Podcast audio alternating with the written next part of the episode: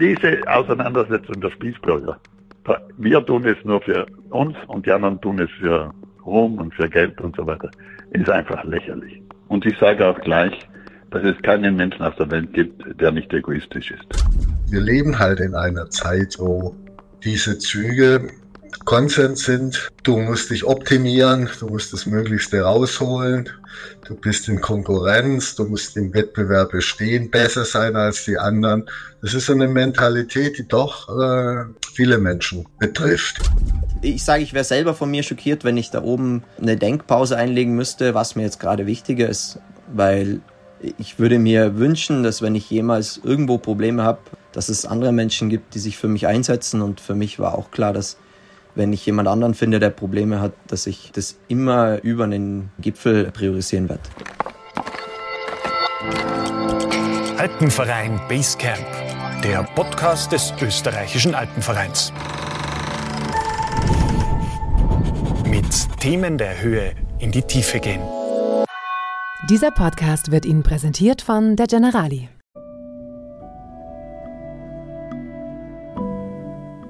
Am 27. Juli stirbt ein Mensch auf dem zweithöchsten Berg der Welt. Er stirbt, während ein Bergsteiger nach dem anderen über ihn hinwegsteigt, um einen Gipfel zu erreichen. Mohammed Hassan ist 27 Jahre alt und Vater von drei Kindern. Er wurde als Träger für eine Expedition zur Spitze des K2 gebucht, für die er weder vollständig ausgebildet noch ausgerüstet war. Mitten in der Nacht auf 8200 Metern an einer besonders schwierigen Stelle zum Gipfel geschieht das Unglück. Hassan stürzt und hängt kopfüber in den Sicherungsseilen, die er eigentlich für seine Klienten zum Gipfel hätte legen sollen. Es dauert etwa eine Stunde, bis er hochgezogen und auf eine kleine Schneefläche gelegt werden kann, wo er nach Stunden in den Armen seines Cousins stirbt. Währenddessen ziehen etwa 70 Menschen an ihm vorüber, auf dem Weg zum Gipfel. Es ist nicht klar, ob die Bergsteiger an der Spitze des K2 Muhammad Hassan hätten retten können. Dass viele es nicht einmal versucht haben sollen, bestürzt Menschen weltweit. Jeder von uns muss sich abgrenzen. Doch wann strecken wir die Hand aus, um zu helfen? Willkommen beim Alpenverein Basecamp Podcast. Mein Name ist Michel Mehle. Der Tod von Muhammad Hassan ist nicht das erste Mal, dass allem Anschein nach ein Menschenleben für einen Gipfel getauscht wird. Wir gehen deshalb der Frage nach, wie eng gehören Egoismus und Bergsteigen zusammen? Dafür haben wir etwa mit Bergsteiger Reinhold Messner gesprochen. Gerade Extrembergsteigern wird oft ausgeprägter Egoismus vorgeworfen, andernfalls könnten sie ihre Ziele ja nicht erreichen. Unsere erste Frage war daher logischerweise, sind Sie ein Egoist? Ja. Und ich sage auch gleich, dass es keinen Menschen auf der Welt gibt, der nicht egoistisch ist. Also jeder Mensch hat einen bestimmten Egoismus in sich, sonst hätte die Menschheit nicht überleben können. Was verloren zu gehen scheint oder zu weniger und weniger zu werden scheint, ist der Altruismus. Wir Menschen können überleben durch den Egoismus, der ist in uns als Haltung angeboren. Wir können, können da gar nicht raus. Aber wir haben ebenso viel Altruismus. Empathie ist der bessere Ausdruck. Klar, egoistisch ist jeder von uns. Aber wann ist es zu viel? Der deutsche Psychotherapeut Manfred Roos hat in den Zehnerjahren ein Buch über Egoismus bei berühmten Bergsteigern geschrieben. Es heißt Zwischen Flow und Narzissmus. Zugegeben ungefragt hat er vielen der von ihm untersuchten Biografien krankhaft egoistische Persönlichkeitszüge attestiert. Ich habe gesagt, da gibt es diese Züge und diese biografischen Hintergründe und wir können eben verschiedene pathologische Merkmale entdecken, wenn man sich das genau anguckt, ja. Und das Fatale ist halt, dass das doch durchaus äh, schädlich sein kann für die Betroffenen. Also sehr oft in Unglücken dann endet, was man jetzt aktuell immer wieder beobachten kann. Ja. Der Stitzinger Louis aus Füssen wird berichtet, der sei halt so lange auf den Kanchenjunga gestiegen, bis er alle Reserven verbraucht hatte. Und dann äh, ist er an Erschöpfung gestorben. Möglicherweise auch so ein Fall. Und die gibt's ja öfter. Die nicht mehr runterkommen, weil sie kein Gespür mehr haben für, für das Aufhören. Unter den Patienten seiner ehemaligen Praxis habe es immer wieder Menschen gegeben, die von alleine nicht aufhören konnten, erzählt Ruhes. Sie seien getrieben gewesen, immer größere Erfolge vorzuweisen und hätten damit ihr eigenes Leben in Gefahr gebracht und ihre Angehörigen zur Verzweiflung. Doch warum ist das eigentlich gerade bei Bergsteigern so ein Thema? Denke, das ist nichts, was sich speziell auf Bergsteiger bezieht. Wir leben halt in einer Zeit, wo diese Züge ja Konsens sind oder für viele Menschen so ein Lebensmotto sind, ja. Du bist wichtig, Du musst dich optimieren, du musst das Möglichste rausholen, du bist in Konkurrenz, du musst im Wettbewerb bestehen, besser sein als die anderen. Das ist so eine Mentalität, die doch äh, viele Menschen betrifft, ja. Und am Berg kann das halt fatal werden. Der Wettbewerb kann krankhaft werden, sagte Ruhes. Dann, wenn es nur noch um Erfolge, nur noch um Zahlen geht. Gerade an den Achttausendern, den höchsten Gipfeln der Welt, würden sich viele leistungsorientierte, körperlich fitte Menschen mit Geld versammeln. Natürlich hauptsächlich Männer. Also doch eine besondere Konzentration eines Charaktertypus? Ich bin der Meinung, wir sind ganz normale Menschen unserer Zeit. Reinhold Messner glaubt nicht an einen charakterlichen Sonderfall des Höhenbergsteigers. Also jeder tut es für sich und niemand anderen. Diese Auseinandersetzung der Spießbürger, wir tun es nur für uns und die anderen tun es für Ruhm und für Geld und so weiter, ist einfach lächerlich. Das ist lächerlich.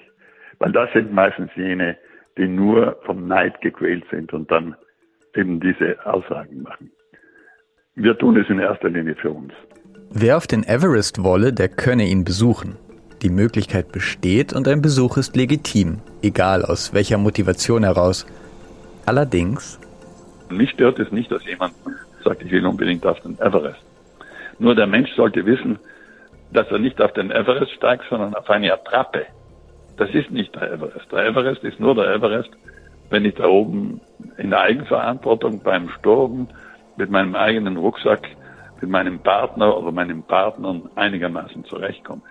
Da mache ich Erfahrungen. Es geht ja um die Erfahrungen, die der Mensch in prekären Situationen machen kann. Die Pisten, die Höhenträger, die leichten Sauerstoffflaschen und präparierten Camps würden Achttausender in Tourismusdestinationen verwandeln. Und das wirkt sich wiederum auf uns aus, sagen beide, Messner und Ruhes, nämlich auf unsere Bereitschaft dazu, jemandem in Not zu helfen. Wenn eine kleine Gruppe von Bergsteigern, ob in den Alpen eine Seilschaft oder auch im Himalaya eine Expedition am Berg ist, dann kennt man sich und dann ist selbstverständlich, dass der eine den anderen oder die einen den anderen retten, wenn es notwendig ist. Wenn aber da viele Gruppen äh, unterwegs sind, ist es Stadtkultur. In der Stadt gehen wir auch nicht ins Nachbarhaus und schauen, ob die alte Dame, die dort lebt, noch lebt, wenn sie in der Früh nicht zum Einkaufen gegangen ist. Weil wir anonym leben, wir kennen uns gegenseitig nicht. Und die Leute am K2 haben sich offensichtlich nicht gekannt.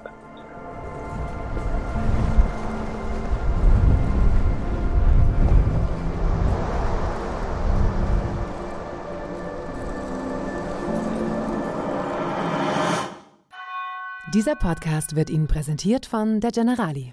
Zwei Wochen vor dem Unglück am K2, nur wenige Kilometer entfernt, ist der Tiroler Lukas Wörle gerade dabei, sich einen Traum zu erfüllen.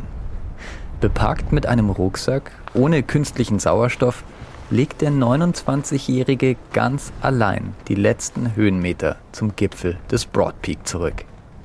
Mit dabei sein Gleitschirm. Auf 8051 Metern will Wörle seinen Schirm spannen und über die Dächer des Karakorum-Gebirges fliegen. Es ist sein zweiter Anlauf. Im Vorjahr ist er auf 7000 Metern im Schneesturm stecken geblieben. Aber heute ist es anders. Das Wetter ist gut, ein knappes Zeitfenster kurz vor Saisonende. Lukas Wörle überschreitet 8000 Meter und hat eine Riesenfreude, weil er sich körperlich fit fühlt und schnell unterwegs ist. Dieses Mal steht seinem Ziel nichts mehr im Wege, meint er, als er plötzlich jemanden im Schnee liegen sieht. Der war so von mir abgewandt und äh, neben ihm lag Erbrochenes. Und wo ich dann an ihm vorbei bin, konnte ich ihm auch in die Augen schauen. Und das war, äh, da war eigentlich sofort klar, dass der da alleine nicht mehr runterkommt, weil ähm, es war ein sehr kalter Tag und dem ist das Erbrochene in, ins Gesicht gefroren gewesen. Und ähm, der hat sich die Handschuhe ausgezogen, also hat man diese schwarzen erfrorenen Finger gesehen und diesen stierigen Blick. Lukas Wörle versucht Kontakt mit dem Mann aufzunehmen. Vergebens. Ich hatte ja Funkverbindung ins Basecamp und anstatt dann praktisch nach den Flugbedingungen zu fragen, habe ich dann durchgegeben, dass da ein pakistanischer Höhenträger liegt, der ähm, eben Probleme hat. Im Camp warten der Bruder und Vater von Lukas Wörde. Sie haben ihn begleitet, um ihm bei seiner Expedition zur Seite zu stehen und Wetterupdates durchzugeben. Mein Bruder hat dann einen super Job gemacht, dass er aufgrund meiner Beschreibung herausfinden konnte, für wen der Mann arbeitet und auch wie er heißt. Und konnte dann auch diese Gruppe kontaktieren, für die der Mann zuständig war. Und die haben uns dann aber gesagt, dass sie an den Gipfel gehen und ähm, wir sollen ihn liegen lassen und sie kommen in eineinhalb Stunden wieder. In eineinhalb Stunden ist der Mann wahrscheinlich tot, sagt Wörle. Aber die Gruppe des höhenkranken Pakistani behält ihren Gipfelkurs bei. Und dann war für mich halt auch klar, dass jetzt in dem Moment erstmal da niemand helfen kann. Und ähm, habe dann angefangen, den halt ähm, Richtung Camp 3 zu ziehen, ähm, durch den Schnee. Ähm, dann der Grat ist stellenweise relativ schmal, da weicht man dann so in die Flanken aus, da habe ich ihn abgeseilt und war dann relativ froh, auf 7800 Meter den amerikanischen Kollegen, den Dan, zu treffen, weil der Medikamente dabei hatte. Und da war dann auch ein, ein weiterer pakistanischer Höhenträger unterwegs, der auf Gäste gewartet hat mit Ersatzsauerstoff. Und den haben wir ihm dann entwendet, dass wir das dem Mann geben können. Und sind dann ab dem Zeitpunkt, ähm, wo man eben diesen Grat verlässt und in diesen Schneekessel einsteigt, ähm, zu dritt unterwegs gewesen. Lukas Wörle hat geholfen. Hat er darüber nachgedacht, ob er das Leben des Unbekannten für seinen Gipfel tauscht? Nee.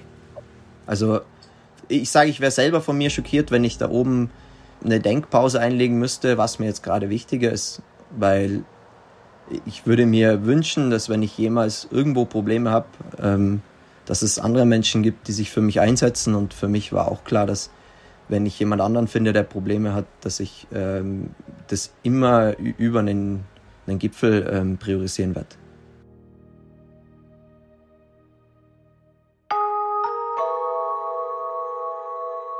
Also ich bin wütend darüber, dass viele Menschen die Schuld für diesen tragischen Unfall bei anderen suchen. Niemand hat Schuld. Man kann das nicht kommentieren, wenn man die Situation nicht versteht. Lama, ich und vor allem Gabriel haben damals alles für ihn getan, was wir konnten. Dies geschah an der gefährlichsten Stelle des tödlichsten Berges der Welt und man sollte sich daran erinnern, dass in 8000 plus Metern Höhe der Überlebensinstinkt die Entscheidungen beeinflusst, die man trifft. Als eine der ganz wenigen äußert sich die Norwegerin Christine Harila öffentlich zum Tod von Muhammad Hassan. Für Harila war der Gipfel des K2 das Ziel eines unfassbaren Rekords. Gemeinsam mit Tenjin Lama Sherpa und einem versierten Team hat sie alle 14 Achttausender der Welt in nur drei Monaten bestiegen. Unter zur Hilfenahme von Pisten, künstlichem Sauerstoff und einer umfassenden Logistik und doch war nie jemand vor ihr so schnell. Am 27. Juli, nur einige hundert Meter vor Vollendung dieses Rekords, stürzt Mohammed Hassan vor ihr ab. In einem Statement auf ihrer Website beschreibt Harila das Unglück. Und sie beschreibt, wie sie, ihr Begleiter Tenjin Sherpa und ihr Kameramann Gabriel Tasso es geschafft haben, den verletzten Mohammed Hassan nach einer Stunde nach oben zu ziehen. In Anbetracht der vielen Leute, die zurückgeblieben waren und umgedreht hatten, glaubte ich, dass Hassan alle Hilfe bekommen würde, die er bekommen konnte. Und dass er in der Lage sein würde, runterzukommen. Christina Rieler hat ihren Weg zum Gipfel des K2 fortgesetzt und ihren Rekord vollendet. Warum ist sie nicht bei Muhammad Hassan geblieben? Warum hat anscheinend niemand sonst außer ihr und ihrem Team versucht zu helfen? Die Situation war für die überwiegende Mehrheit der Personen am K2 neu. Das heißt, Es existierten keine erlernten Handlungsmuster, wie man reagieren sollte. Rabea Sülke hat Psychologie studiert und das Unglück am K2 im Berg- und Steigen-Magazin beschrieben. In solchen Momenten der Unsicherheit schauen sich Menschen um, was die anderen tun. Nach der Theorie der pluralistischen Ignoranz geht jeder Beobachter der Notsituation dann davon aus, dass kein Problem bestehe, wenn auch die anderen nicht reagieren. Untätigkeit wird als Zeichen interpretiert, dass das Ergebnis nicht ernst ist oder keine Reaktion erfordert. Die pluralistische Ignoranz ist gemeinsam mit der Verantwortungsdiffusion ein Grund dafür, dass Gruppen in Notsituationen nicht helfen. Die Verantwortungsdiffusion beschreibt dabei das Phänomen, dass sich ein Individuum in einer Gruppe weniger verantwortlich fühlt. Die erlebte Verantwortung ist so gering, dass nicht gehandelt wird. Beide Theorien stehen in Zusammenhang mit dem Bystander-Effekt. Der Zuschauereffekt ist ein Phänomen, das bei unterlassener Hilfeleistung immer wieder beobachtet wird. Je mehr Menschen eine Notsituation beobachten, desto unwahrscheinlicher ist es, dass jemand eingreift. Es gibt Argumente, die erklären, warum ich oder warum ich nicht helfe. An den Achttausendern gibt es gleichermaßen Geschichten voller Mitgefühl wie von erschreckender Kaltherzigkeit. Beides sind Facetten, die in jedem von uns stecken, betont Psychotherapeut Manfred Ruß im Interview. Allein die Wahrscheinlichkeit, diesen Extremen begegnen zu müssen, sei auf 8000 Metern ungleich höher als im Alltag. Hier müssen wir vielleicht nie über das Leben eines Menschen entscheiden. Am Berg genügt eine Überraschung und ich muss das Leben eines Fremden oder eines Freundes gegen mein eigenes abwägen. Kann ich mich jemals darauf vorbereiten? Kann ich das verantworten? Reinhold Messner sagt erst Nein, meint aber letztendlich Ja. Wer den Mannersloh-Film gesehen hat, da stellen wir ja die Frage, ist das zu verantworten, was wir tun? Der Gesellschaft gegenüber und unseren Angehörigen gegenüber. Und wir kommen ja eindeutig zur Aussage, es ist nicht zu verantworten. Aber wir kommen dann auch am Ende zur Aussage, der Tod ist das Ende des Lebens und dann ist es aus einer philosophischen Sicht, ist es nicht mehr relevant, wann er eintritt. Angesichts des Todes ist das Leben generell absurd. Und das ist das, was der Laie nicht denkt, aber fühlt. Diese Bergsteiger machen etwas, was völlig unnütz ist. Legen alle ihre Mittel, ihre Zeit, ihr Können da hinein, um ihre Ziele zu erreichen. Aber dann kommt die Erkenntnis, angesichts des Todes ist das Leben absurd. Also müssen sie diesem Tun vorher einen Sinn gegeben haben. Der Sinn und die Nützlichkeit sind zwei verschiedene Paar Schuhe.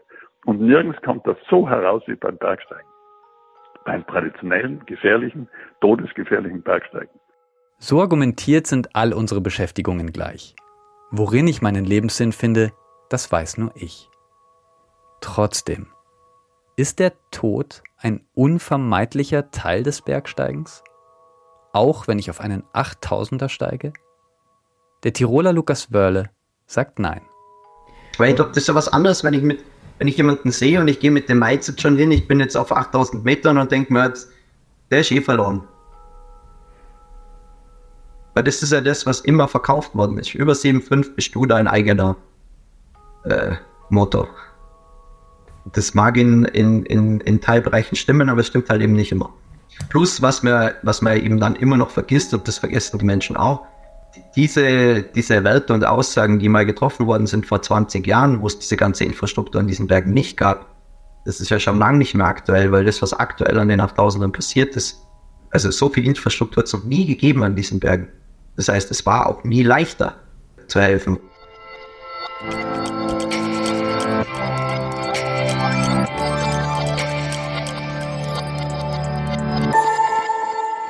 Der Podcast des österreichischen Alpenvereins in Zusammenarbeit mit der Generali.